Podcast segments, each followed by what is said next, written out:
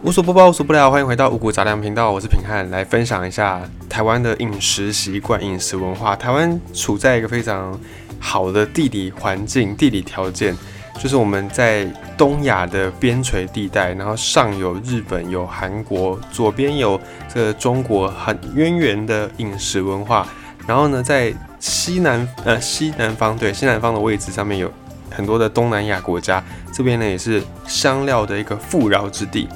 那我们对外呢，我们跟美国也有所接触，所以我们也接受了很多国外的一些饮食文化，这些文化碰撞在一起，彼此激荡出很多很多不同的火花。所以在台湾，我们被号称为是美食天堂、美食的国度，不是没有原因的。这么这么多的文化被我们糅合，有的被我们改造，然后变成台湾特有的一些特色小吃。那这个特色小吃，其中有很大一宗叫做面类。好，比方说以我们的这个美食之都台南来说，台南几个很著名的小吃里面就有几种是面，大米蛋仔面、好生鱼米鳝鱼面，或者是锅烧意面，这些面类在台南都是非常经典而且很有名的庶民的小吃。那么吃面这件事情呢，在台湾人。以现在的社会来说，当然是一个非常普通的事情，甚至呢，可能有的人是无面不欢，没有吃到面就觉得那一餐好像没有吃到东西啊。相反的，有人是没有吃到饭就感觉没有吃饱，都有面跟饭各自有各自的拥护者。但是呢，以这个料理的丰富度、多元性来说，饭的确是在目前在台湾来说比不上面。你看，光我们一个面，我们就讲了刚刚的蛋仔面、鳝鱼意面、锅烧意面，光是一个面就简单的。不同的这些变化，但饭呢？哦，你可能比较难想出什么样的花样。以我们能够想到的，可能就是卤肉饭、肉燥饭这两种东西，本质上也可以算是一种啦。啊，或者是就是白饭嘛，啊，炒饭，顶多是这样子，你很难去想到饭有太多的变化。但是面就不一样，面除了面本身之外，还有很多的面点，哦，像是葱油饼啦，或者是这个什么。呃，大蛋烧，对，它是跟葱油饼有点类似的一种，也是饼类的，然后或者是葱抓饼，哦，这种各式的饼，还有呢，面粉也可以拿来做面包，各式各样的面点，小笼包、包子、馒头都可以，都是它也可以算是面面粉类的一个分支。那这样的一个面食文化在台湾是并不很早以前的事情，就我们都觉得说，好像吃面这个文化是从以前的这个中国这边流行下来的。好像是这样子，但呃，这个答案可以说对，也可以说不对。不对的是，它的年代并没有这么久远，就它并不是几百年的事情，它可能是最近这几十年代才发生的事情。那我们虽然中华文化饮食文化里面很早就有吃面食的记录，像北方哦吃水饺、吃饺子，或者是吃一些这种。锅烧的烧饼之类的，而这种饼类的文化呢，本来就存在是没错。可是呢，在台湾，你要让这个面食成为大家主流的一种选择，确实是最近这几十年才发生的事情。现在你在台湾要看到面食，非常的简单，意大利面、蛋糕也是一种面粉类的制品哦，葱油饼、月饼、泡面、零食、饼干，生活当中无处不面粉。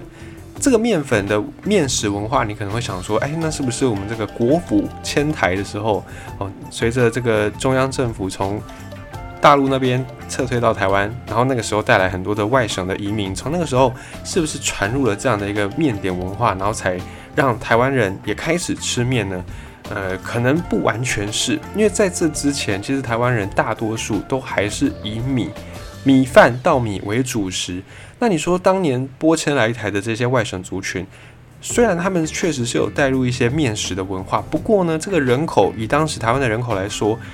占比非常非常的少数，可能不太能够很好的解释说，诶，为什么这一小撮的外省族群能够影响整个台湾社会普罗大众的饮食口味？所以呢，影响台湾把吃面食这件事情成为一个主流。很显然的，不会只有这些外省族群的饮食习惯。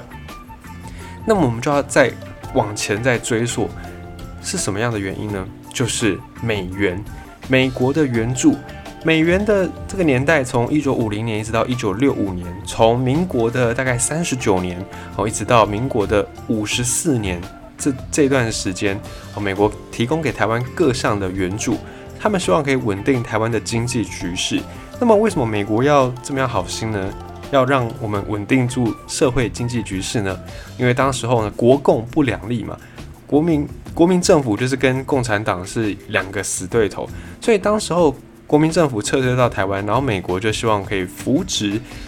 谈不上扶植，但至少不要让这个政权这样崩跌掉。那这个国民政府，美国就希望他可以担任整个西太平洋前线反共的一个堡垒，就是我们讲的第一岛链啦。所以用经济、用这些援助来换取当时候中华民国政府对美国的一种同盟的感觉，这种效忠的感觉。所以这个做法其实不只是美国对中华民国政府，在当时候呢，整个世界反共的一个主要国家上面，美国大概都是采用这样的一个方式。那美国对于台湾当时候中华民国的美元可以分成三种方式，一种是。计划型的援助，就是它不是给你短期的，但它长期来看是一种很有眼光的建设。比方说，帮忙你盖公路，哦，帮忙你盖一些水利设施、铁道啦、工厂设备啦，这种基础的建设，像是石门水库也是当时美元时代盖出来的。那对于人才也提供了培育，还有物资的援助，大概就分成这三种。基础建设、人才培养跟物资的援助，那物资的部分呢，就是美元的一个大重点。当时美国提供了台湾黄豆、小麦、棉、棉花的那个棉的原料原棉、烟草，还有奶粉这些原物料。这些原物料给当时候的中华民国政府呢，就是希望说，在战后。台湾因为突然暴增了一些外来人口嘛，然后造成了社会上有些粮食压力，所以美方希望透过这些原物料的给予，能够降低台湾的这种粮食压力之外呢，也能够降低台湾的通货膨胀。透过美元，当时台湾战后的社会确实有受到很大的一个改善，而且呢，也建构起了一个新的秩序，还影响了很多人的一个生活。其中影响比较大的就是农业跟饮食文化。如果家里面有一些有经历过那个年代的长者，你可以去询问一下，可能是你的爸爸妈妈，可能是你的阿公阿妈，在他们那个美元的年代，很重要的一个物件就是要面粉袋。面粉袋可能或者有人家里可能还有，或者是有时候你去一些比较呃这个有讲究装潢的咖啡馆，他们还会在墙壁上挂那种装着以前是装着咖啡的那种袋子，或者是装面粉的面粉袋。这种面粉袋是什么呢？就是当时候美元运这些面粉来台湾所用的包装。当时候美元要发放这些物资，主要透过这个宗教组织来发放，像是天主教福利会啦、基督教福利会啦，跟美国世界信义宗教救济会，就透过这些宗教团体来做发放物资。那那时候教会有很多志工，志工就会搬出这个。奶粉一袋一袋的，或者是面粉来交给当时候去领这些物资的台湾人。那这些救助的物资呢，除了是有一些给这种比较贫困的家庭有一个可以呃生活水准比较提升的这样的一个效果之外，也另外带动了台湾工业，尤其是轻工业的发展。像是这个面粉带进来台湾之后呢，小麦带进来台湾呢，就带动了台湾的制粉业的发展。然后呢，这个原棉，我们刚才讲的棉花，在更之前的原棉被拿来台湾的纺织业来做发展。后来，我们的政府就跟当时候的美国这边说：“哎，那我们是不是来协商一下？你之后就不要再给我面粉了，你直接给我小麦就好。因为我们国内有一些轻工业要发展，你给我小麦，我就可以让我的国内这个制粉行业能够有比较好的一个演演变一个进展。所以后来美方呢也同意，好，那我们就不给你面粉了，我们就给你小麦。”那你们自己小麦再看你们要怎么运用，你们再自己处理。这个小麦后来就给很多的制粉工厂发展出轻工业。那个时候台湾除了接收这些小麦之外，我们本来也有自己产稻米。那么稻米在国际上当时的行情是比较好的，所以呢，有很多台湾人开始慢慢习惯吃这些面粉制品之后，稻米怎么办呢？原本市场上面需要这么多稻米，那现在已经不太需要这么多了，多的稻米就出口去赚外汇。现在还可以看得到一些面粉袋，这个面粉袋它可能还维持着原本袋子的形式。那有的呢，可能就是爸爸妈妈那一辈，或者是阿公阿妈那一辈有穿过，很多面粉袋被拿来做成开裆裤给小朋友穿的，哦，就是在那个胯下那个地方可能就会开一个小洞，然后就比较方便上上厕所，比较不会脏到裤子这样子。那为什么会拿面粉袋来做这种开裆裤呢？因为当时候大家真的是比较穷，我没有太多的钱可以去买这个衣服。那这个面粉袋它因为是纯棉做的，所以非常的透气，也非常适合台湾这种很闷热天气。这样一个通风的材质，很自然就被拿来当成是裤子。诶，有些面粉维持的原本的面粉袋，有一些就变成裤子的形式。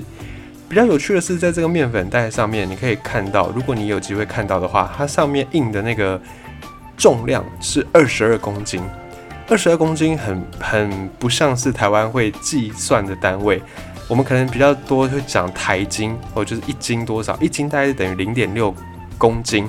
再不然呢，也会讲公斤，但是二十二公斤这个很奇怪。为什么会用二十二呢？就是因为二十二公斤换算下来大概就是等于呃一磅，呃等于等于五十磅啦，就大概那个面粉的数量是等于五十磅，二十公斤二十二公斤等于五十磅，那个是当时候美方他们在发放的一个单位，所以后来在台湾的面粉也依然维持二十二公斤一装的这样的一个习惯，就是从这边来的。好，在讲到面粉之后。后来面粉进到小麦进到台湾来，然后被很多的制粉工厂做成面粉，做成面粉，除了促进台湾的轻工业发展，也进一步的稳定台湾的物价，因为粮食在市场上面比较不会短缺，所以物价就被稳定下来。这件事情呢，看似好像是台湾单方面受惠，但其实对美国来说，他们也刚好也获得了很多的好处，因为当时候美国他们的农产品。也是过剩，然后需要找到外销，需要找到新的市场。在一九二零年代那个时候，美国他们就有农产品过剩的问题。那么在二战打完之后，很多亚洲国家稻米的产量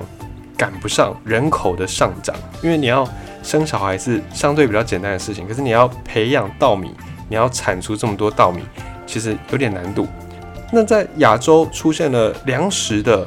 需求大于供给这个市场的时候，美国也看到了一个好机会。诶，那我就提供我国内这些过剩的粮食给这些亚洲国家，一方面可以解决我国内的农业的问题，一方面也可以透过这种美元的方式来扶植我在亚洲这些地方的盟友，对抗共产势力的一个盟友。然后在台湾呢，我们也有台湾的制粉产业，就跟美方的这边美元的。监督美元的美元会，然后他们就共同去成立了台湾区面粉同业工会，然后也签订了协议。这个工会成立组织，然后协议签下去，他们要做什么呢？就是要推动台湾的面食习惯。因为现在我们跟美国进了这么多的小麦，有有这么多的面粉，我们也要赶快赶快的把面粉这件事情推广给更多人知道。所以当时候在台中、台北都有设立面食推广中心，教一般的民众怎么样做小笼包啦，怎么样做葱油饼这种面点哦，这种以面粉为主的食物。另外，中国农村复兴联合委员会也是当时的一个政府组织，也陆续的在这种报章杂志上面，然后写文章来跟大家推广面食哦，甚至还有一些比较夸大，就是讲说吃面啊。吃面食啊，头好壮壮，国富兵强，类似这样的一个宣传 slogan。好，反正总之呢，大家就慢慢慢慢接受了在生活当中饮食习惯的改变，开始变得比较多饭类以外的面食。那为了要推广，再进一步的推广，他们当时候做的配套措施就是以农村的这些妇女为主要的推广族群，他们也在做一件事情，叫做家政教育。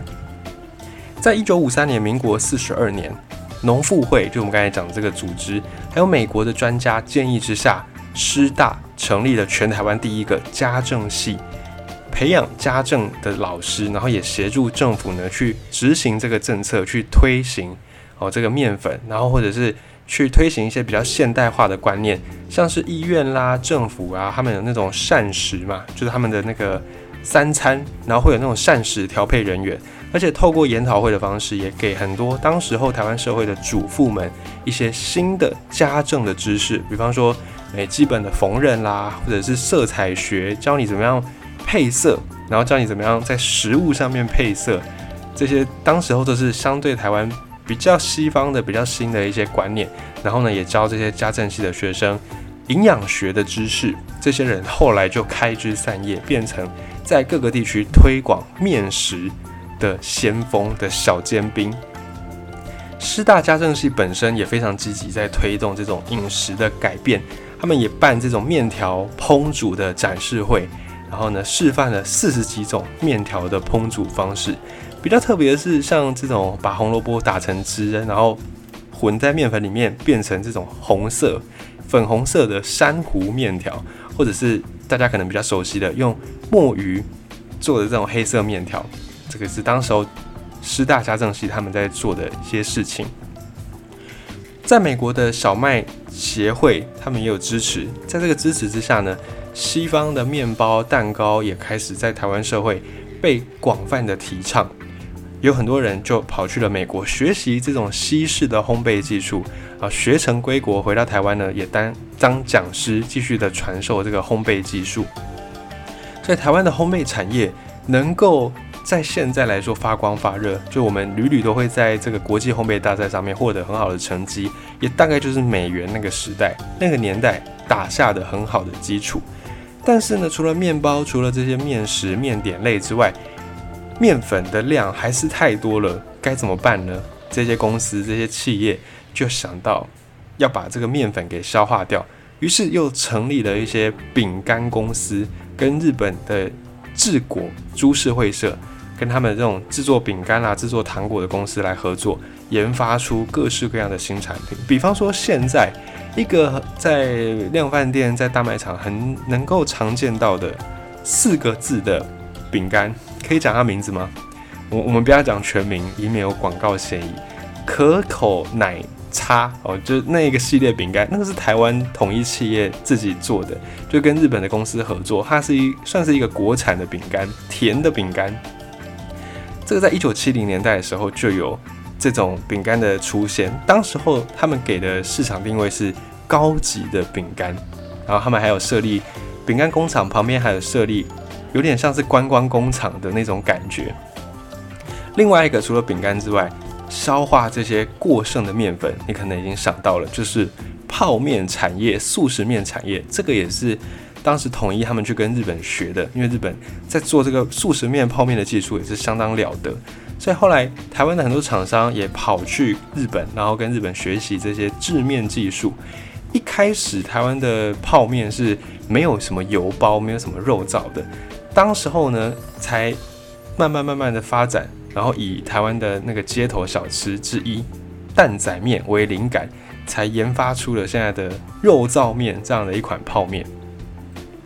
好，除了统一他们也有发展泡面之外，以味精制作味精起家的味王这间公司，他们也有投入到泡面的生产，也是一样前仆后继，很多厂商都在做这件事情。像现在的王子面就是出自于味王这间公司。那当时候这种泡面，其实他们呃生产的概念是以营养的食物为发想，像这个面，他们里面有很多维他命，然后有很多的蛋白质。所以对小朋友来说，算是在发育期间可以摄取的一种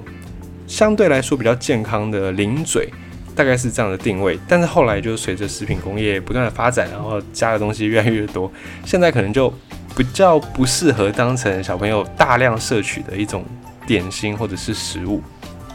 这个大概就是面食文化在台湾发展的一个历史。在战前，其实台湾大部分的生活，大部分的家庭吃的都是以饭类为主。但在战后，随着很多的外省族群，他们来到台湾，带来很多在家乡的面点、面食料理之外呢，也刚好配合着美元提供台湾大量的小麦面粉，然后让这样的一个饮食习惯在台湾能够落地生根，也发展出台湾非常非常多样的多元的饮食文化，其中的。一个部分就是在那个年代发展出来的。